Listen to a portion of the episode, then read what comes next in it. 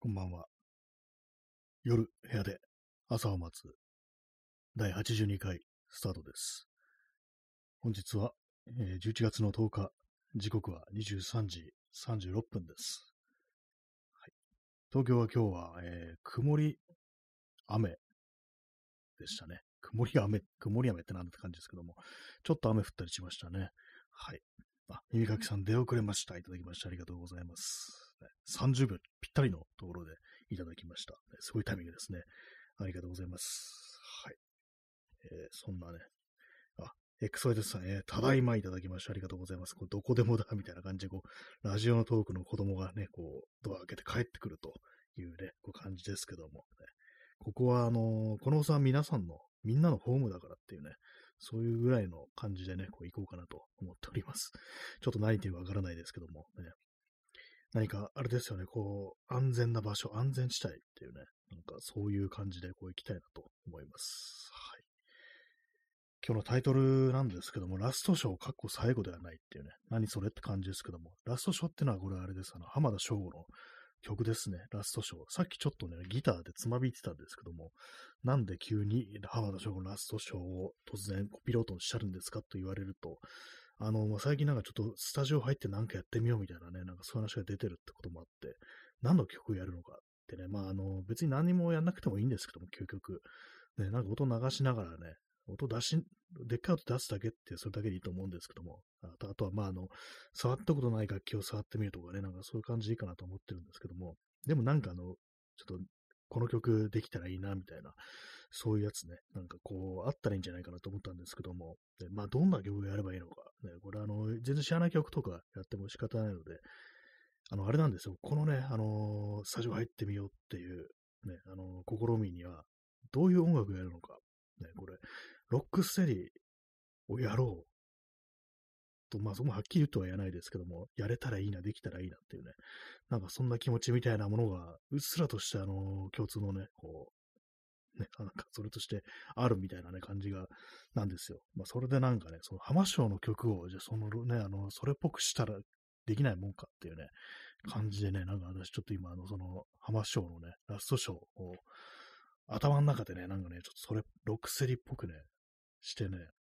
ちょっとギターのね、カッティング動画でなんか、ちゃっちゃってなんかこう、やってたんですけど、ちょっと難しいですね。なんかね、どうやったらあんな感じなのかってね、思ったんですけども、考えてみたらあれですね、あのロックセディっていう音楽は、ギターとかは多分そんな難しくないと思うんですよ。ね、あのあとまキーボードとかも、あの簡単なやつは、本当に人差し指一本でもいけそうなやつも、ちょっとあの頑張んないといけないですけども、一本だとね、なんかそういう感じでね、あの、そんなに難しくない演奏テクニックとしてはと思うんですけども、ただあの、ベース、ベースがちょっと難しいんじゃないかなと。ね、私とベースあんま弾いたことないんでわかんないんですけども、でそれが唯一のこう課題としてこうあるなという感じなんですよね。あのー、そのね、楽ちょっとスタジオ入ってみようかっていうね、こうメンバーのうち、4人のうち4人いるんですけども、4人のうちね、2人だけ、ね、私ともう1人だけ、あの、楽器をやったことがあるというね、バンドをやったことがあるというね、もうそういう感じなんで、だからね、私はベースでいないでもう1人、ね、楽器できるね、こう、めん、ね、こう、人に、ね、やってって、なんか、よっからってね、すいません、これ聞いてたらすいませんって感じですけども、ね、やってとは言いませんけども、なんか、なんかちょっとはその、ベースっていうのが意外と難しいなと思ったっていう、まあ、それだけですね。はい。XYZ さん、えー、最近浜省来てますね。かっこいい世界から。そうですね。あの、 Over the Monochrome Rainbow ですね。そう、浜省はなんかちょっと来てて、ね、世界からも来てますけども、ね、なんか謎のなんかマッドマックスみたいな格好してね、あの、浜省と異世界に飛ばされて、なぜかその異世界でコンサートを成功させないと、あの、元の世界に帰れないっていうね、まあ、そういうストーリーのこの謎のね、あのビデオゲームが、あの、プレイステーション2に出てたっていうね、本当意味わかんないですよね。なんでこんなもん作れたのかなと思うんですけども、時代ですかね、よくわかんないですけどもね、0年代だと思うんですけども、プレステ2ですからね、なんか不思議なもんが、ことがあったもんだなと思うんですけども、まあ、それからも浜章がね、まあ、来てるという感じで、まあ、あの、なんかあのー、知ってるね、あのー、人が多い、まあ、私も周りだけかもしれないですけども、なんか周りにね、なんかちょっとみんなね、浜章ね、こう、聞かせてみると、あ、いいねとか言ったりだとか、あとこの曲はね、結構好きだったなとか、カラオケ行くと歌うんだよね、みたいな感じ。全然ね、こう世代じゃなくっても、なんかそういうね、こう感じで、浜章ってものはなんか割とこう、受け入れられてるなと思うんで、だからまあ浜章の曲をやってみるのいいんじゃないかみたいなことを思って、まあそういう感じでさっきね、ちょっとギターを弾いて、弾きながらなんかね、できないもんかなと、そういうふうに考えてたというところでございます。はい。コーヒーを飲みます。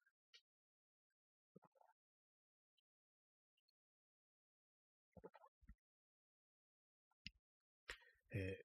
P さん、えー、ラノベ風タイトルを考えてみよう。 Monochrome Over the Rainbow。ね、なんかちょっと入れ替わってますけどもね、 Over the Monochrome Rainbow じゃなくて、 Monochrome Over the Rainbow だってましたけども、まあ、異世界に召喚されるってなるとね、まあ、ラノベっぽいですからね、内容としてはね、どうなんですかね、ラノベっぽいタイトルにすると、そのね、なんか、ね、俺の浜省がこんなにね、マッドマックスなわけないっていう。これなんかちょっと違うな、なんか。言っててバカみたいですね、今。なんかちょっと今、途中で、喋ってる途中で恥ずかしくなりましたけども。ね、しかもそれラノベ、多分ラノベじゃないですよね。漫画ですよね、これね。なんか、なんですかね。なんか大体まあなんかね、こう、浜章と一緒に異世界にね、あの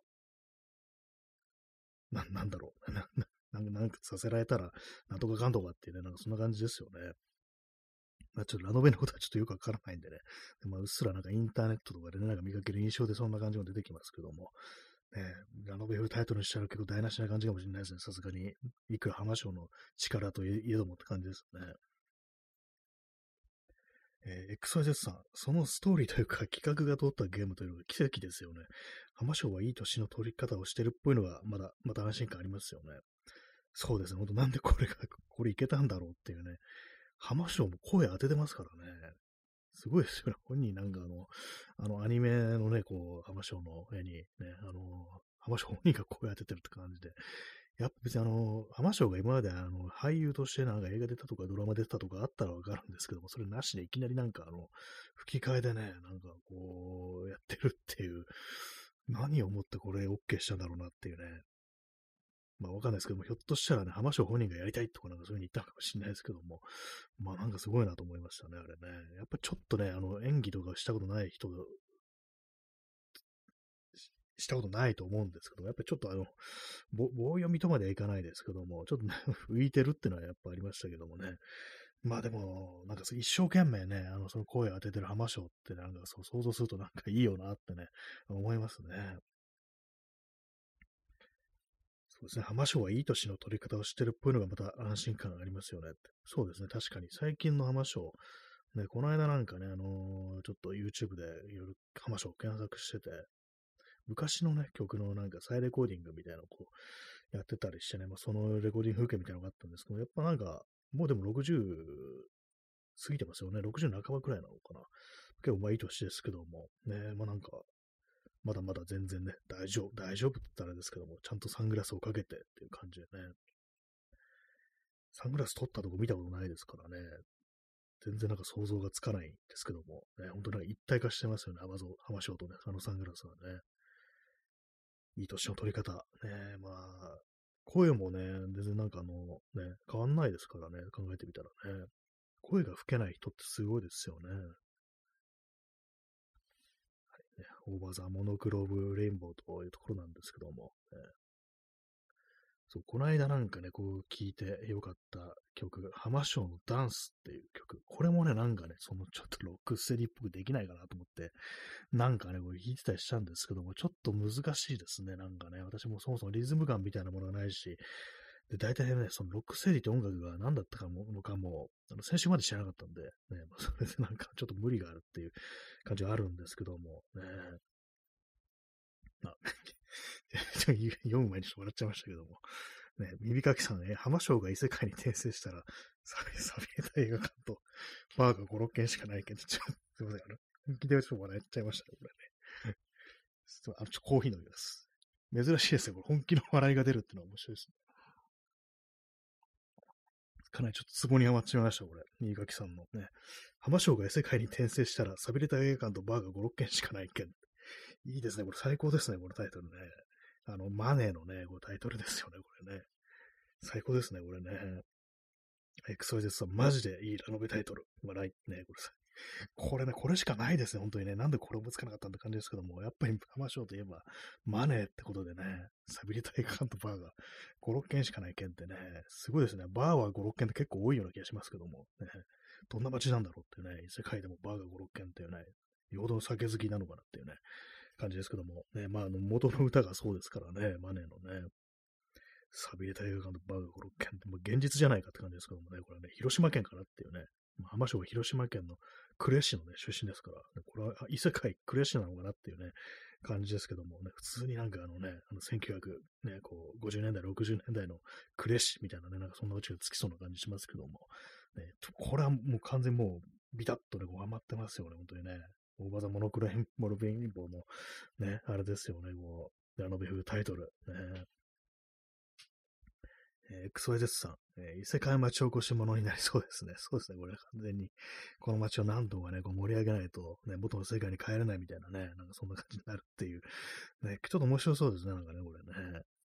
どんな、どんなね、ゲームシステムなんでしょうか、これね。これ難しそうですけどもね。かなりね、結構シビアななんか経営シミュレーションだったりしたらね、どうしようっていうね、こう感じありますけども。ね、浜省が異世界に転生したら、ね、浜省歌の、歌 歌う人ですからね、別になんかあの、あれですからね、地域コンサルタントとかではないっていうね、あれもありますけども。えー、まあでもなんか、これはね、こう、最高のタイトルということでね、ここれで行きましょうというね、感じでリメイクしてほしいですね。はいえー、コーヒー飲みます。ね、本当に、普通に、本当になんかもう、笑っちゃいましたね。なんかね、つぼに余りました。ありがとうございます。まあ、大技、モノクローム、レインボー。ね、まあ、なんかね、あのー、アニメ文化すごいちゃんとしてるんですよね。なんか確かね、その、なんいう有名なあの京都アニメーションでしたっけ？そういうスタジオがなんかこう作ったってことで、やたらとクオリティが高いっていうね、なんかさすがやっぱちょっと浜章のね、パワーなのかなっていうね、ことは思いますけども、ね、もうなんでまあ、なんでもね、ちょっと浜章につなげていこうかなという感じなんですけども、ね、とりあえずまあ、すべてのなんかジャンルの音楽をね、浜章をすべてのね、音楽のジャンル風にカバーするっていうね、なんかそんな、こう、トリビュートバンドいいんじゃないかなと思うんですけども、でも結構浜翔、浜田省吾の曲、ね、カラオケとかで歌うの結構難しいんですよね。なんかあの低い声がなんかあれ出なくてね、なんか割と大変ですね、あれね。完全にこう、浜章会ってなってますけども、ね、ラストショーですからね。まあ、過去最後ではないってしたのは、この放送が最後だと思われたらちょっとあれだと思ったんで、一応まあ最後ではないと、こう、つけたんですけども、ね、ラストショーですね。まあ、なんかこういろんな、まあ、既存の曲を、曲をなんかそれっぽい感じにね、こうアレンジするっていうのはなんかね、こう、センスとかね、まあ、テクニック、そういうもの必要だと思うんですけども、ね、まあ、でき、やれたらね、なんかいいですよね。割と最近は毎日ね、ちょっとギターとかをこう弾いたりして、ね、割にこう、そういう系のね、音楽を聴きながらなんか少しつまびくというか、ね、こう、カッティングなどをこうしているというね、感じでございます。えー、草津さん、えー、浜章と長渕は滑らない歌手すぎますね。そうですね、確かに。長渕もね、ちょっと違う意味で滑らないっていうのがありますからね。浜章とはちょっと対局のあれかもしれないですけども、ね、長渕は違う意味でまあ滑らないっていうね、本当にこの放送も何度も何度も話してますからね、あの、長渕剛のジープっていう曲が、なんか走ってる方向がおかしいっていうね、なんか東京の湾岸道路をね、西に向けて走ってんのに、なぜかフロントガラスの向こうから太陽が昇るっていうね、お前東に向かってんじゃないかっていうね、どんだけ方向音痴なんだよっていうことを思ってたら、地図見ると、よく見るとね、一瞬ね、なんかあるんですよね。こう、太陽がね、フロントガラスの向こうからね、昇るっていうね、まあ、そんなことをなんか、確かヤフー知恵袋がなんか出てこれ書いてる人がいたというね、まあそういうことをなんか、確か XYZ さんにね、教えていただいたなんてことありましたけども、コメントでね。まあ、そういう感じも長渕は、まあ大体まあ何度も何度もネタにしてるという感じなんですけども、長渕といえばあれです。一番ね、一番というか、ね、他にも気になってるのが、あれですね、あの、公園のベンチで親知らずを引っこ抜き、そいつをボリボリ噛み砕きながらっていうね、歯って感じですよね。親知らずってのは歯ですよね。あの、ね、あの、人間の口の中に生えてるあの歯ですよ。非常に硬いですよ、あれね。公園のベンチで親知らずを引っこ抜きっていうね、指の力だけ引っこ抜くのって、無理だと思いますけどもね、まずね、重度のあの、あの歯周病とかであれば、あの、歯茎が弱って抜けるとかもあるかもしれないですけども、ね、それも多分 もう老人だよって感じですよね。で、それでまあ、そいつをボリボリ噛み砕きながらっていうね、え、何の、何、あなたの歯何でできてるんですかっていうね、歯で歯を噛み砕くっていうね、何これ？っていうね、そうですよ。そう、XYZ さん、え鬼かミュータントにしか浮かばない、ね、歌詞っていうね、まさしくそうですよね、これね。本当に。ありえんっていう感じですよね。鬼かミュータント、それ。ね、まあ、長渕も一種のミュータントであるという、まあ、説もあるかもしれないですけども、ね、ボリボリボリ噛み砕く。歯を噛み砕くってね、もう絶対無理だと思うんですけども、同じ硬さのものをね、ぶつけて、ね、ボリボリ噛み砕くっていうね、なんか嘘であってほしいっていうね、嘘だと思うんですけども、普通に。ね、なんかおかしなね、もうね、シンガーがいたもんだと本当思いますよね。と、まあ、長渕っていうと、私がよくあの、ツイッターでつぶやくのが、ね、銭はよ、銭はよ、それは欲しいけどよ、何歩積んでも何歩積んでも譲れねえものがあるっていうね。これもなんかそのボリボリをね、あの、親知らずと同じ曲だったような気がするんですけども、ね、これは私定期的にあの、ツイッターでつぶやいてますね。何歩積んでも譲れないものがあるっていうね。どうなんでしょうか。ね、まあ、長渕剛、ね、右かきさん、長渕剛は人の肉を食べている。ね、これ、謎の、謎の落書き、しかもね、地面にね、書いてあったっていうね、なんか遊歩道みたいなところの地面にね、長渕剛は人の肉を食べているっていうね、なんか謎の落書きがあったっていう、そんな画像がなんかこう、ツイッターとかで流れてくる時期ありましたけども、ね、何なんでしょうね、あれね。人の肉食べ、ね、まあ、あんだけなんか体が大きくなるってことは人の肉を食べてるというね、それもあるのかもしれないですけども、比喩的にはなんかね、なんかいろいろ人を食い物にしてるってことなのかなと、そんなことも想像しちゃうんですけども、ね、あんだけね、こう、鍛えてるってなると、ね。まあでもね、あの、パートナーである塩見悦子、ね、には負けるっていうね、なんかあれですよね、あの、長渕が、あの、DV、ドメスティックバイオレンス、暴力ね、自分の爪出して暴力振ろうとしたら、逆にやり返されて、なんか回し蹴りをなんか長渕の頭にね、もう今日見まして、で、気絶しちゃったっていうね、なんかそういう ことがあったらしいですけども、えー、未だになんかあの、今のなんかね、ちょっとこれ流れてきたんですけどもツイッターで、志保美悦子確か66歳とかですよね。もともとあの、アクション俳優でしたから、まあすごくそういうね、あの、体が鍛えてるってそういう人なんですけども、今のね、こういう写真見てもすごいなんか鍛えてて、肩とか筋肉がものすごいみたいな、そんな画像をこう流れてきたんですけども、ね、まあこれはまあ今でも長渕はあの妻に勝てないっていうね、それはちょっとありそうだなと、ね、なんかみんなそんな話をしてましたね。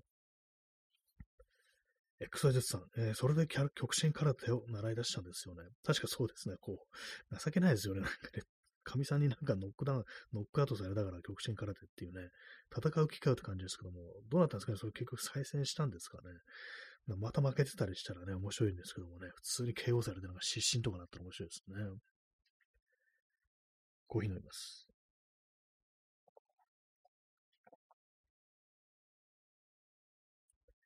まあね、なんか、こうね、妻を殴ろうとして、えー、もうその時点でもなんか全てを諦めるた方が良かったんじゃないのと思いますけどもね、なんで体が鍛えるんだっていうね、感じですけどもね。まあでも、浜田省吾結構体は鍛えてそうですね。まあライブとかこうやるから、歌歌うからっていうね、まあそういうあれでなんかやってそうななんかイメージがこうあるんですけども。えー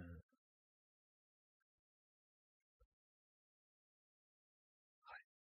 まあそんな感じで、こう浜省とか、ね、長渕剛話してますけども、他誰かなんかこう、ちょっとね、あの、年配の熟年のね、こう、アーティストでなんかいないかなと思うんです他に私好きなのは、やっぱあれですね、佐野元春かなっていうね、なんか同じぐらいの年のね、ミュージシャンってなると、佐野元春は結構好きですね。割になんかで、こう、佐野元春づいてね、なんか妙に聞くときあるんですけども、まあ、こんな、この話何度もしてますけども、佐野元春は、あの、近所の公園の掃除をしているらしいですね、毎朝ね。朝公園に行ったらね、佐野元春が掃除をしているっていうね、まあ、そのね、そんな家の近くの公園ね、まあ普通にいるっていうのもあれですけども、その公園そんなに汚れるのかなっていうね、そんなゴミ落ちてるのかって気はしますけど、まあ枯れ葉とかかなっていうね、まあわかんないですけど、どこに住んでるかわかんないですけども、ね、なんかちょっと見てみたい気もしますよね。えー、時刻は23時56分ですね。今日もなんかあれですね、声がなんか本調子じゃないような、そういう感じがこうありますね。なんかかすれてるっていう感じで、最近ちょっとまたあの、水分あんま取ってないのかなっていうね、ちょっと涼しくなってきたから、あの、ちょっと水を飲むのがね、おろそかになってるなっていうのがあったりして、もうちょっとガブガブガブガブね、行きたいところなんですけども、ね、今日もなんかコーヒーばっかり飲んでるんでね、それのせいかもしれないですね。水をあんま飲んでないぞっていうね。まあ、そんなラストショーでございますけども、ね。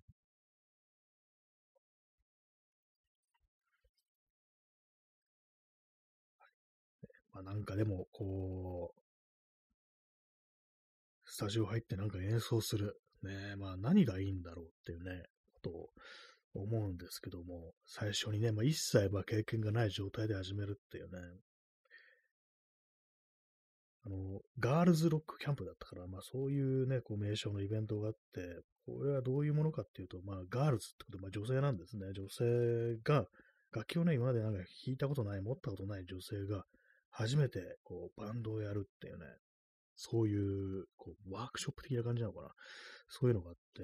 それはまあ年一とかで開催されてると思うんですけども、私の友人がね、それにこう参加して、まあ、本当に、まあ、集まったこうメンツでこう、ね、バンドとかを組んで一曲やって、でこうそのね、同じワークショップに参加してる人の前で披露するってね、なんかそういうことをやるのがあるらしいんですけども、そこではね、なんかあの、そのね、ワークショップでは、課題曲というか、なんかこの曲をやるってのが分かって、それはあの、3つの簡単なコード、3つだけでできるというね、こう非常にこう、やりやすい曲、そこから始めるみたいなんですけども、私がね、こう、のバンド、ね、こう、今度まあスタジオに入ろうとしてるメンバーとは違うまたあのバンドですけども、そっちの方でね、一番最初にこう、その、スタジオ入った時、やっぱりね、あのー、バンドをやったことがあるっていうのが4人中2人しかいなかったんで、私ともう1人、そういう状態で始めたんですけども、やっぱ最初はなんかあれでしたね、そのガールズロックキャンプの課題曲をやるっていう感じでね、最初は始めたと思います。私、あのー、男なんでも参加してないんですけども、ね、こういう感じでね、やったんだよね、みたいなのを教えてもらって、とりあえず最初それからね、なんか行ったという記憶があります。その次何だったのかな？ビートルズのね、あの、ヘルプ。と、中島みゆきの、えー、空船。と、あと、ラッツスターのハリケーンですね。これがね、あの、レパートリーというか、なんていうか、やった曲なんですけども、ね、まあなんかでも、そうですね、いきなり始めるにしてはちょっとあの他のやつ難しいような気もするんですけども、これはね、ドラドラマーがね、あの経験者だと思うんですから、やっぱりあの、リズムがあのちゃんとしてると、他なんかね、あのそんなにあれでも、ね、あのごまかしが効くっていうのがこうあるんで、一番大元の基礎のね、リズム、基本のリズムみたいなものがちゃんとしてれば、あの失敗してもそんなにあのバレないっていうね、感じのあれだったんですけども、そうですね。まあ、最初はなんかそんな感じ、ガールズロックキャンプの課題曲から始めたというところでございました。ね、まあなんかこう簡単な曲、ね、なんかこう、いきいきなり難しいのからね、こう始めると、これ無理だわって感じでね、やる気なくなっちゃうと思うんで、やっぱりこう、できるところから少しずつっていうのが大事かなとは思うんですけども、なかなかそういうね、こう、ちょっとあの、やりたい曲と、そういうふうにできる曲っていうのがなんか結構落差があったりするとね、なかなかちょっと厳しいっていうか、やる気なくなっちゃうみたいなところがあると思うんで、そのなんかなるべくそのね、落差みたいなものを縮めていくっていうね、これ簡単だけどこの曲いいなみたいな、そういうとこからね、始められればいいんですけどもね。まあ、そういう中で、こう、ロックステディっていうのは割といいのかなってちょっと思いました。ね、ただベース、ベースだけはちょっとなんかあのー、難しそうだなみたいなね、なんかそういうのがこう、ありますけども、他はなんかそこまでの難易度ではなさそうなこう気がします。はいね、皆様もなんかあれですね、あの、こんなね、こう、曲をやりたいっていうのを聞いてどうすんだって感じですけども、ね、あれですね、あの、ね、難しいですね。えー、0時1分ですね。11月の11日になりました。えー、もう3分の1過ぎてしまいましたね。早くないかって思います。これじゃあすぐに12月が来ちゃうよって、感じですけども。ねまあ、今日の、そう、気温、ね、天気情報です、ね。コーナー、コーナーですね。この放送のね。えー、ヤフー天気情報のコーナー。ねえー、今日の、あれですね。あ今日は15度でしたね。東京最高気温15度でした。ね、はい。まあそんなもんか。って感じですね。ただなんかそこまで寒くなかったような気がして、私もね、別になんか今はね、あの、T シャツ短パンという、まあ、ありさまなんですけども、まあ、窓閉めてますからね、まあ、そういうせいかもしれないですけども、まだまだね、ちょっとあれですよね。で、明日の気温ですね。そうですね。あの、XYZ さん、え、明日の天候はどうですかってね。かっこ今日、明日かっこ今日ね、もう日付変わってますからね。えー、11月、えー、11日のね、こう、気温、えー、19度ですね。19度でした。はい。なんか普通って感じですね。でもまあ一番いいのかなって感じでありますね。こう、ね、晴れるみたいだし、しかも、ね、今日はちょっと天候が悪かったんですけども、ね、今日はね、問題ないという、今日というか明日か、ね、問題ないという感じなので、ね、いいですね。はい。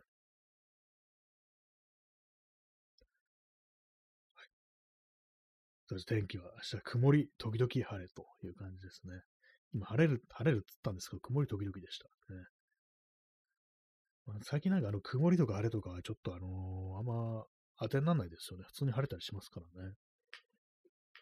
まあ、あの、晴れてるとね、ちょっとあの、日差しがなんかまだちょっと強い気がしますね。晴れ間出てくるときは、あの、気温がそんな高くなくても、割となんかこう、ね、あ紫外線っていうね、感じがありますよね。はい。そんなところでございます。最近あのー、ラジオトーク喋っててね、あの、疲れが出るのが早いですね、なんかね。今日若干なんかこう、ね、疲れがこう出てるという感じなんですけども、ちょっと体鍛えなきゃダメかなと思ってきました。筋トレとかね、こうした方がこういいですね。明日はね、ちょっと出かけるつもりでいます。長いね、時間歩こうかなという感じでね、まあ外に出ようと思ってるんですけども、まあやっぱりね、このぐらいの季節がやっぱり一番歩くのはいいのかなっていうね、20度切るぐらいがね、いいかもしれないですね。まあ、でもなんか本当服買う気がしないっていうね、なんかいくつまで経っても寒くならないんでね。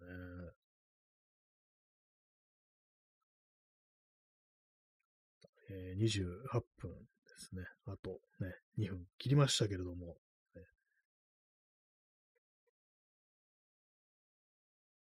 なんかあんま、あんま最近なんか喋ることないですね、そういえばね。なんか全部今もうすべてのこう、お話をね、こう終えてしまったようなこう感じがこうあるんですけども、えー、エクサイテスさん、えー、バント、バンカしかいい季節ないですね。そうですね。他はなんかほんと過ごしにくいっていうかね、本当こう、良くないですよね。はい、えー、今日はじゃあ、延長します。あんま言葉出てきてないですね、今日ね。延長します。あの、30分降るかどうかわかんないですけども、延長します。あの、あのいつも通りやですね、あの、第1部終わったら第2部っていう感じで、ね、今日なんか頭の回転がちょっとね、なんか鈍ってるみたいな、あんまりちょっと言葉がね、さらさらっと出てこないんですけども、ね、そう、今第2部って言葉出てきませんでしたからね。まあそういうわけで、あの、ちょっと今日はあの、ね、2部制ということで、このね、第1部終わったらすぐまた始めたいというふうに思います。はい。ね、まあ何を話すかわかんないですけども、ね、P さん、ご加護いただきました。ありがとうございます。なんかそれね、あの、神々しいね、なんかエフェクトがこう、全画面でこう、現れておりますけども、ね、ありがとうございます。なんかこの、私あの音が出てないんであれなんですけども、ね、なんか結構派手な音がこう、するんですよね。このご加護をね、いただけたときにね。ありがとうございます。もうスコアがね、あの、628になりました。はい。まあ、そういうわけで、まあ、第1部終わったらまたすぐ第2部を始めると、ね、感じで、と残り、ね、十数秒、ね、どうね、あれしようかなと思ってるんですけども、ね、まあ、第2部ね、そんな話すこともないかもしれないですけども、とりあえずまたあのすぐ始めますので、よろしくお願いします。第1部、完。はい、えー、第1部が終わりました。えっ、ー、と、今日のタイトルが何だあ、ラストショーでしたね、今日はね。ラストショー第2部ってなんで感じなんでって感じですけどもね、ラストショーなのにっていうね。ラストショー第2部でいいわ。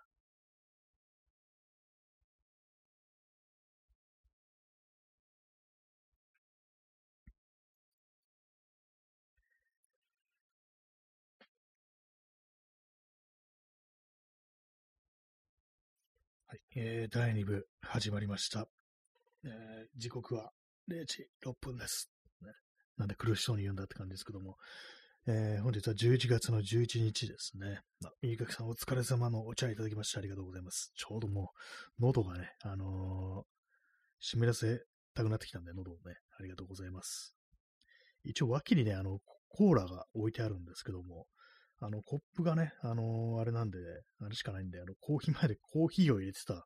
コーヒーカップしかないんで、そこになんかコーラ注ぐのはちょっとあれかなと思ってね、あの、これはよしときます、ね。XYZ さん、えー、カタカタのギフトいただきま、ギフトいただきましてありがとうございますね。あの、ラジオトークの子供がパソコンに向かってカタカタとキーボードを叩いてるというね、そういうイラストです。ありがとうございます。はいまあ、そんな12月のね、じゃないや、11月の11日0時7分でございます。第2部なんですけども、ラストショーの第2部って何だよってね、ラストじゃないのかよってね、感じですけどもね。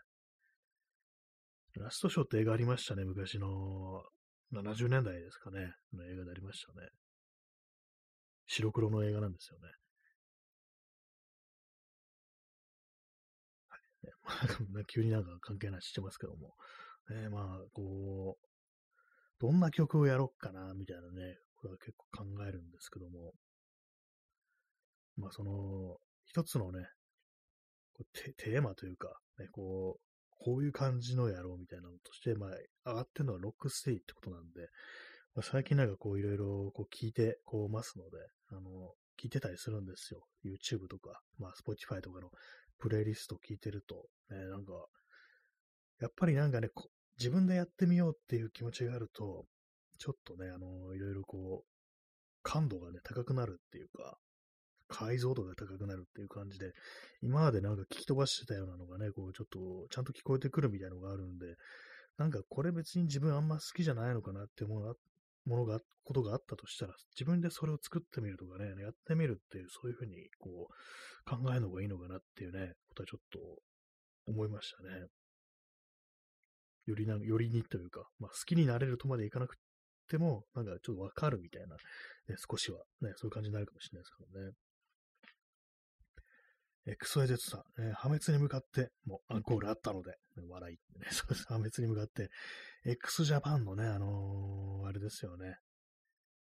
ツアータイトルですよね。92年とかのね、結構昔の x ジャパンのツアータイトルが、破滅に向かってっていうね、破滅に向かって1992っていうね、なんかすごい名前だなと。ね、ツアーのタイトルに破滅に向かうっていうね、不思議な感じしますけども、ね、結構ね、あのー、破滅っていうものをなんかテーマにするっていうのはね、あの手の音楽によくあることかなと思うんですけども、ね、まあ、その感じでね、あの、破滅と言いながらアンコールがあったのでね、2回破滅するの嫌だよなってね、思いますよね。ちょっと1回だけで勘弁してくださいよって思いますけども、ね、ちょっと座り直します。ほんと椅子がなんか先ギシギシうるさくって、なんかなんとかしなきゃなと思うんですけども、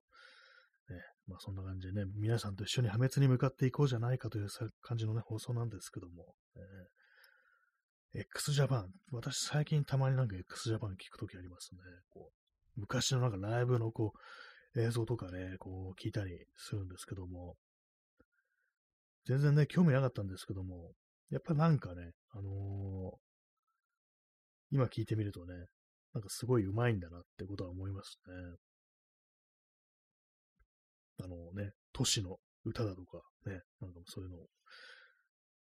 メタルバンドなんだなってね、まあそれはね、ありますよね。えー、エクソイデスさんね、皆さん行こうじゃありませんか？で、A、AB 像になってますけどもね、某安倍蔵さんですね、これね。安倍蔵感が出るの不思議ですね。そうです。なんか、そういえばなんか、ありありませんかっていうのは、そのなんとかじゃありませんかみたいなね。なんかそんな話し、こう、そんな喋り方してるような気がしますね。確かに安倍、某安倍蔵さんのね、新安倍蔵さんのイメージがありますよね。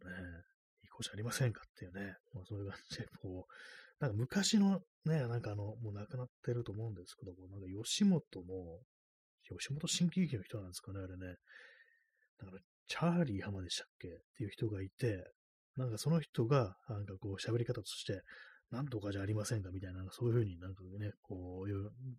ような感じで喋るっていうね、人だっていうのが聞いたことありますね。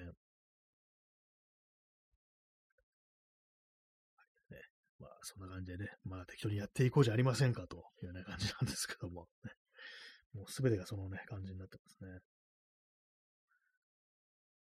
あの、急になんか話変わるんですけども、蚊がいますね。蚊に刺されてます。以上です。ね、まだでもいるんだって感じしますね。蚊、なんか一旦消えたと思ったら、またなんか最近復活してきてますよね。やっぱなんかちょっと前に暑い日があったからかなと思うんですけども、ね、たまになんか冬でもいたりするときありますよね。蚊。どっから来てるのかわかんないんですけどもね。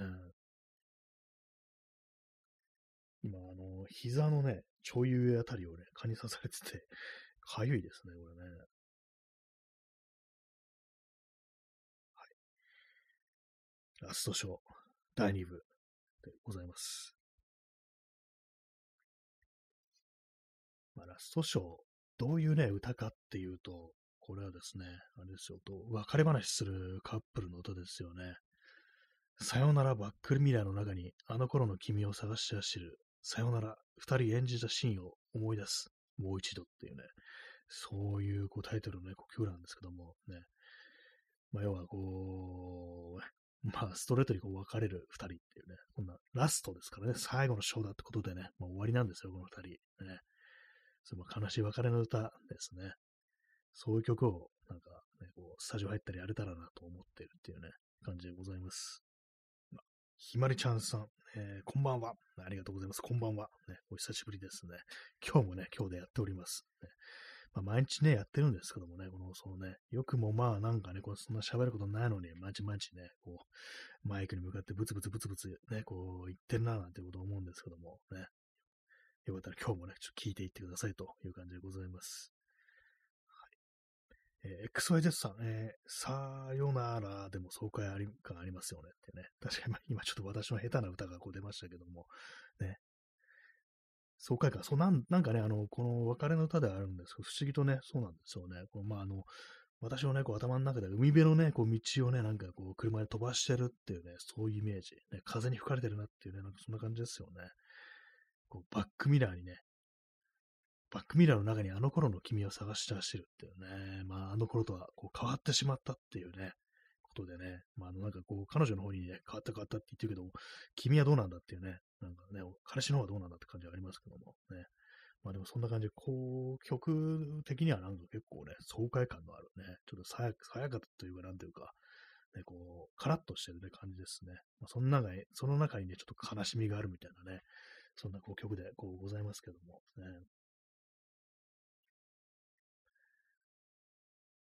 あの頃、カーラジオから俺の、ね、お気に入りのライクやローリングストーンって、これあの、ボブ・ディランの曲ですよね。星は君のもので、月は俺のものだったっていうね、なんかちょっとよくわからんって感じですけども、ね。まあ、とりあえずは、こう、別れる二人で、二人の歌でございます、ね。この曲をなんとかアレンジして、そのロックステディっぽくするっていう。できんのかなっていうね、ほんとわかんないですけども、ね、難しいですよね。えー、P さん、えー、勝手に持ち出す彼女の親父の車、いすずのベレット 1600GT。実は彼女の親父、横山建設って。これはあれそうですね、そう。横山健、クレイジーケンマードのね、横山健の愛車、いすずのベレット 1600GT ってね、歌にしてましたからね。今もう、今も乗ってるのかどうかわかんないですけども、ね、クレイジーケンマード初期の頃なんか歌にしてましたからね。だからもう彼女の親父、横山建設。ね、確かに健さんね、確か娘さんいたんでね、その説はありますね。ちょっと軸が歪んでますけども、ね、横山県の娘さんっていうね、そんな感じのね、本目、ね、本目はあの海ありますから、ね、一応ね、あま、砂浜って感じじゃないかもしれないですけども、ね、彼女のね、こう、親父のね、こう、車をね、勝手に持ち出してっていうね、そういう感じですからね。君の親父の車、夜更けに盗み出し、街の明かり背にして遠くへってね、なんかそういうことなんですけども、ね、割と本目ですから、海は割と近いっていうこう感じですよね。はい、ね、横山県、ね、本名ね、横山正義、ね、急に本名言うなって感じですけどもね。ね親が離婚する前は田寺正義だったっていうね、そういうことらしいですね。P さんなんかあの YouTube のリンクが貼ってありますね。これね、ラストショーのカバー、ね。これは誰がカバーしてるんでしょうか？あの一般人でしょうか？それともあの、ケンさんがカバーしてるんでしょうか？ケンさんがカバーしてるちょっと聞いてみたいですね、それね。横浜ケンがカバーしてるってなったらね。割になんかあの、そう、私もなんか、こう、YouTube とかでね、あの、カバー音源とか聞いたりしますね。それもなんか一般の人ね、なんかやってるっていうのを結構割に聞いたりするんですけども、世の中的にはね、なんかなんだよ、本人の音源じゃねえのかやめろってね、なんかそういうことを言う人結構いたりするんですけども、私はなんか割にね、そう、全然ね、こう、プロミュージシャンじゃない人がこうね、カバーしてるっての、全然いいと思うっていうか、えー、なんか聞く、聞きますね、普通にね。たまになんかすごい上手い人いたりするんですけども、えー、すごいモノマネがなんか完璧だったりする人いますからね。まあ、訴訟のカバーね、ちょっと後で聞いてみたいと思います。まあ、YouTube 結構面白いのありますからね、こう何度も同じ話するんですけども、私昔あの柳ジョージっていうね、まあ、ミュージシャンいますけども、もう亡くなりましたけども、柳ジョージで検索したら、なんかそのね、自分の聴きたかった曲の、こう、タイトルのね、音源が、音源というか、まあ、動画がヒットして、よし、聴いてみるかと思って、そしたらね、なんかのどうも、ね、カラオケが流れてきたんで、あ、これはもう素人のカラオケ音源か、というふうにね、あ、すみません、今ちょっと間違えました。ね、あのー、車のね、運転座席のからの映像なんですよ。で、まあ、そのね、カーステから、そう、一応まあ音源は正規の音源なんですよね。それが流れてくるんですけども、あ、この感じのね、あれかっていうね、まあ、あの、その、ね、ちゃんと曲がそのまま流れるんじゃなくて、スピーカーが流れてるのを拾って、なんかそれっぽいなんかイメージ映像的な、なんかそういう感じかと思って、で、なんか、ね、ちょっと再生しちゃうんですけども、そしたらね、そのね、あのー、カーステから流してる音に合わせて、なんかね、そのね、おじさんですよ、親父ですよ、ね、その動画アップしてたの、ね、その知らん親父がなんか 急にその、ね、音源に合わせ歌い始めるっていうね、もちろんなんかオリジナルのね、ボーカル、歌、ね、本人の歌唱と被ってるんですよ、ね。お前が歌うんかいってほんと思いましたからね、あれね。世の中いろんなね、カバーがあるようなと思いました。あれはちょっとね、負けましたね、本当にね。まさかあなたが歌うんですかと、この状態でっていうね。たまになんかカーステ流してる音源とかありますけども、ね、まあその走ってる車中とかでね、流してる音源っていうね、ありますけども、そこに合わせて自分が歌うっていうね、なんかもう知らん親父のなんか助手席乗せられてるみたいな感じになりましたからね、なかなかすごいなと思ったんですけども、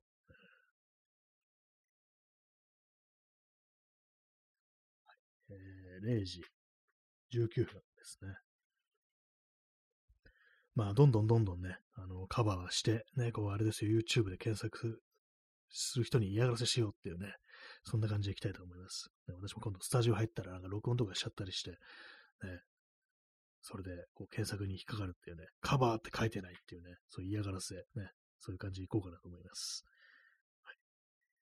まあ、それは冗談ですけど、でもなんかあの、録音しとくって大事かもしれないですね。なんか自分たちのやってるの、でも演奏だとか歌だとかがどのくらいの感じなのかってことを客観的に聞くことができるっていうのがあるんで、ね、まあ大体毎回録音した方がいいのかなと思うんですけども、ね、やっぱあの、聞き直すの恥ずかしいですからね、やっぱちょっと自分の演奏っていうのはね、私もなんかこう、たまに気まぐれであの、スマホのね、ボイスメモみたいので自分のギター弾いて録音してみるときあるんですけども、ちょっときついですからね、なんかね、下手だなっていうね、感じでね、これ喋ってるのは大丈夫なんですけどもね、慣れたんですけども、まあ、ね、まあそのギター、ね、楽器弾くっていうのも慣れかもしれないですね。その、下手、下手じゃないっていうのもね。ラストショー、えー、他にハマーショーの曲。まあ、この間聞いて、曲がいいっていうより、あの、歌詞が良かったなっていうのが、その、浜田省吾のダンスっていうのがあるんですけども、他に好きなものとしては、あの、私、サイドシートの影、この放送でも何度か話してますね。サイドシートの影っていうね、こう、あれがありますね。あれがありますねっていう感じですけどね、あの、あの曲が好きですね。XYZ さん、えー、ラジオトークのギター界、かなり感動したので、またしてほしさはあります。あ、そう言ってもらえるとね、ありがとうございます。あの、ハードルが下がりますよね。そうたまになんかやってましたからね、こう、ネタがなくなった時ね、歌うっていうね、なんかこうやってましたけども、ね、あれも結構ね、恥ずかしさがこうありつつも、でもなんかね、あの、あれですよ、もうこんだけこうやってるとね、だいぶあのー、あれですね、本当に態度がでかくなるというか、なんというか、ね、普通にできるようになりますね。別に上手くなくてもいいやっていうね、感じですけども。え、P さん、え、これはあれですね、Yahoo 知恵袋の URL があってありますね。えー、浜田省吾の楽曲、ラストショーの歌詞にある、君の親父の車のメーカーと車種は何ですかって、それ聞いてる知恵袋ですかね、わかんのかよって感じですけども、ね、まあなんか他の曲からね、いろいろなんかこう付き合わせてみたら、なんかしらの情報とかあるのかもしれないですけども、あとまあインタビューとかね、何ですかね、君の親父の車、時代が時代ですからね、このラストショーって何年の曲なんでしょうか、浜省吾ね。ちょっと調べてみますかね。80年代ですよ、多分ね、これね。ラストショー、浜田省吾で。すいません、今、あの、思いっきりスマホに手が当たって、ね、あの、ちょっとね、あの、落下しそうになりました。はい。えー、ラストショー。あ、結構前ですよ。1981年ですね。だいぶこんな前だと思ってませんでした。もう88年とかそのぐらいだと思ったんですけども、思ったよりね、7枚目のアルバム、愛の世代の前にからの先行シングルって、ね、青春映画のようなドラマチックな曲をイメージして作られたっていうね、ことらしいです。1991年、91年のアルバム、エッジ・オブ・ザ・ナイフでのリメイクバージョンは落ち着いた雰囲気の重厚な仕上がりになっているっていうね、バージョン違うんですね。結構浜章なんかそういうのありますよね。まあ、さっき言ったサイドシートの影もね、なんかバージョン2つぐらいかかってね、自分でセルフカバーを結構こうね、リメイク結構やってますよね。何の車なんですかね、これね。このこね、こんだけなんかこう、長いキャリアだとね、81年、ね、だいぶ昔だなという感じですよね。未だになんかこう現役っていうのがね、こうあれですけども、まあ、今ね、あの、興味深い情報が、このウィキペディアにありました。ラストショーのカバー、あの、レスリー・ちゃんがカバーしてます。ねこれちょっと聞いてみたいですね、これね、レスリー・ちゃんの ラストショー。まあ、あ多分関東語の歌詞らしいんですけども、歌はね、あの、日本語ではなくてね、関東語にしてるんですけども、結構ね、なんかあの、香港のね、あのー、シンガー、ね、まあ、レスリー・チャンね、もう俳優ですけども、歌もね、歌ってます。ね、レスリー・チャンとかが、まあ、いる日本のなんかね、こう、曲をカバーするって割とありますよね。キッカー工事のラビアン、ラビアンローズだったから、なんか確かあの、カバーしてましたからね、レスリー・チャンね。歌詞はまあ、あの、関東語なんですけども、ね、これはちょっと聞いたことあるんですけども、ね、ちょララストショー、レスリーちゃんのラストショー、これはね、聞きたいですね。あと、後であの、ちゃんと検索してみます。ね、どんな感じになってるんでしょうか。ね、浜ショーのカバーまでしてたとはね、そういう感じですね。ラジオトークのギター会。ね、なんですかね。こう何は、今なんか、何やったのかな。あの、キッカー工事のバラ色の人生と、あと稲垣淳一の夏のクラクションでしたっけ、ね、と、あと、あれですね。名前が出てこない。あの、人間椅子のギタリストの輪島真司が高校時代に書いた、ね、曲、踊り姫、ね。これの、これのカバー。これをやったことがありますね。そんな感じで、たまになんかね、こう急にギターを持ち出して、なんか歌を歌ってみるみたいなね、ボソボソっとね、あの夜、なんかすごくちっちゃい声でね、うさーなんてことやってましたけども、ね、そういう感じで言ってもらえると、ちょまたやろうかな的なね、あの、そういう気持ちになってきますね。ありがとうございます。えー、XYZ さん、えー、谷村新司の中国ライブはマジで当時の中国の若者に影響を与えたらしいですね。ああ、そうなんですね。若い、若者に受けたんですね。結構、ね、あれですよね、年そこそこ行ってからってことですよね、その中国で、こう、ライブやるなんてのはね。どういう受け入れられ方をしたんですかね。ね谷村新司もなんかちょっと不思議な、ね、感じしますよね。なんかね、ミュージシャンとして。ね、なんかこう、変、変ですよね。なんかね、妙な感じ。えー、P さん、えー、レスリー・チャンのカバー、歌い上げ感が弱いです。あと、オケにギターのカッティングがないので、ムード感が、ああ、そうなんですね。歌い上げ感。なんですかね、ちょっと広東語だから、ちょっとあの、広東語、ね、あれですからね、ちょっと歯切れのいい感じですからね、なんかあの中国語っていうのはね。それでなんかちょっと歌いがけ感っていうのが少し弱まってしまうかもしれないですね。まあ歌詞のね、あの、言葉の選び方がもうかもしれないですけども、ね、ギターのカッティングがない。ね、そうなんですね。あんま受けなかったですかね、まあ、その感じのね、あの曲調はね。でもなんかどんな感じでやってんのか気気な気なところでありますけども、ね。谷村新司のカバーもやってないですかね、あのね、スイちゃんはね。XS さん、えー、だいぶ昔で、それで中国でバンドブームが起きたらしいです。不法に接して中国外務省がツイートしてたぐらいなので。あ、そうなんですね。すごいですね、これね。バンドム 谷村新司きっかけで、ね、バンドブームが起きるって、これ80年代ぐらいの感じなんですかね。あんまそうですよね。中国って結構そのまあ、外から入ってくるね、音楽だ、そういうのもかなりうるさいっていう話聞いたことあるんで、ほんと昔はなんかそのドラムでなんかね、激しいリズムが入ってるけどダメっていうね、なんかそういうことだったりして、ちょっとなんかね、あのー、リズムが速いだとか、ね、あのー、強めにね、ドラム入ると、それはなんかこう不良の音楽だみたいなね、感じで言われたみたいな話は聞いたことありますね。えー、右書きさん、えー、谷村新司のビニボンコレクション 公開してほしいですね。そうですそう、谷村新司はなんかね、すごいコレクションしてるらしいですね。あの、エロ本、ね、ビニボン、ビニールでできたなんかエロ本らしいのことビニボンって言うらしいんですけども、ね、今もあんのなんですかね、なんかね、まあそういうのコレクションしてるらしいですね。なんかね、あまりにもね、その手の、ね、そう、ポルノグラフィー、ね、エロティックマガジンをね、置いてあるお店の常連になりすぎて、あの、店主の代わりになんかね、あの、ミスマやってたって話聞いたことありますからね。聞いたことありますって、あのこの間なんかツイッター流れてきたんですけども、ね、不法に際してね。よまあなんかこう、あれですよね、飲み屋とかでもね、なんかあの、常連があまりにもね、こう、馴染みすぎると、あの、マスターの代わりにね、あの、ちょっとなんか、買い物とか行ったりした後で、時に、なんか代わりになんか、あの、厨房立ってるみたいなね、バーカウンターの中にいるみたいな、そういうことありますからね。そのミニボン版ですかね、これね。すごいですよね、これね。XYZ さん、えー、武道館でライブした後、ミニボン屋のレジに座ってたらしいので、かなり異常ですよね。ライブした後そうなんですね。やばい人ですよね、完全にね。なんかもう、この間なんかその昔のね、あのー、谷村新司のラジオの音源聞いてたんですけど、ゲストがピエール滝と石の卓球って書いて、ね、まあ、ピエール滝と石の卓球ね、もう、ね、この二人がもうすでに大概であるみたいなね、なんかそんな感じイメージありますけども、ね、あの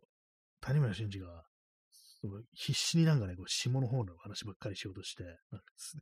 何かというとね、そっちにね、こう持って行ってて、ましたね。ちょっとびっくりしましたね、あれね、なんか。ね、普通に他の話をすると、すぐにね、そっちの方にね、無理やりなんか修正というか、なんていうか、ねじ曲げるっていうね、なんかそんな感じのことやってましたけども、ね、まあ、ほんとよっぽどまあね、そういう人だったんでしょうね。ねこう、イメージ通りの、こう、どんなイメージだって感じですけども、ね、そういう人だったらしいですね。まあ結構谷村新司ってなんか、ラジオが面白いみたいなね、そういうなんかこう定評が新しいですからね。なんかなんだったらあの音楽より先に、あのラジオの喋りがね、面白いみたいな、それでなんか受けてたようなね、受けたって話を聞いたことある気がしますね。谷村新司のセイヤングでしたっけ？なんか私もそう、こち亀、ね、あの漫画のね、こち亀の、あの、後、後書きみたいので、なんかそういうの読んだのかな？なんか、そういう、なんかあの、作者が書いたのかな？なんか面白いっていう風にね、ちょっと、っと記憶曖昧なんですけども、まあ、それでまた知ったんですけども、ね、初めてです。この間ね、あの、まあ、あの、電気グループ出てるから、あのそんな大昔ってわけじゃないですけども、ね、ラジオで喋る谷村新司聞いてね、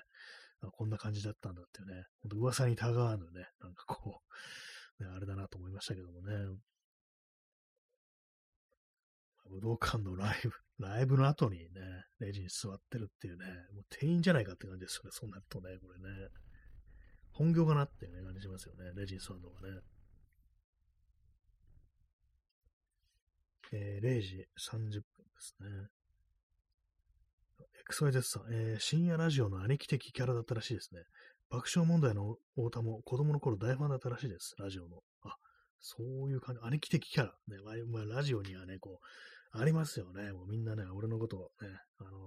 お前らの、俺はお前らのことみんな、兄貴みたいなもんだから、みたいなね、なんかそういうなんかネタをたまになんか伊集院光がこう、ね、言うっていうね、なんか、なんかそんなあった気がするんですけども、オリジナルはあれなんですかね、こう、谷村新司なんですかね。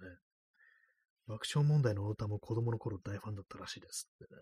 そうなんですね。まあ、その年代的に、まあ、ね、爆笑問題の歌が聴いてるぐらいのあれだったですね。かなり、まあ、じゃ受けてたんですね、本当にね。本業は歌ですよね。となんか、不思議な人物ですけども、結構ね、もう音楽やってる人で、ラジオの喋り面白いみたいな人ってなんか、割といる印象ありますよね。なんか結構ね、喋りが受けるみたいなね、人ね。まあ、ボーカルとかね、まあなんかその一番前に出てくるフロントマンっていうのはそういうなんかちょっと面白いだとか話、術みたいなものもね、なんていうかちょっと演技みたいなものもね、こう入ってくるみたいなのがあるんで、そこでなんかちょっとね、単に歌だけじゃなくって、少しね、あのー、関係はしてくるのかもしれないですね。そういうところにね。培われたものが違う形で発揮されるっていうね。それはあるかもしれないですね。谷村新司。谷村新司の曲でね、一番好きなのは私、あの、What Love Is っていう、ね、この間の亡くなった時そんなしましたけれども、ね、ソロの曲ですね。アリス、ね。アリスというバンドでなんか頭角を現したということらしいですけども、チャンピオンというね、非常に有名な曲がこう、ありますけども、アリスの曲でこう、あるかな、好きな曲。ちょっと思いつかないですね。なんかね。なんか、ね、その、ソロの What Love Is って曲がなんか妙にこう、私は好きですね。たまにあの、Spotify で聴いたりしてますね。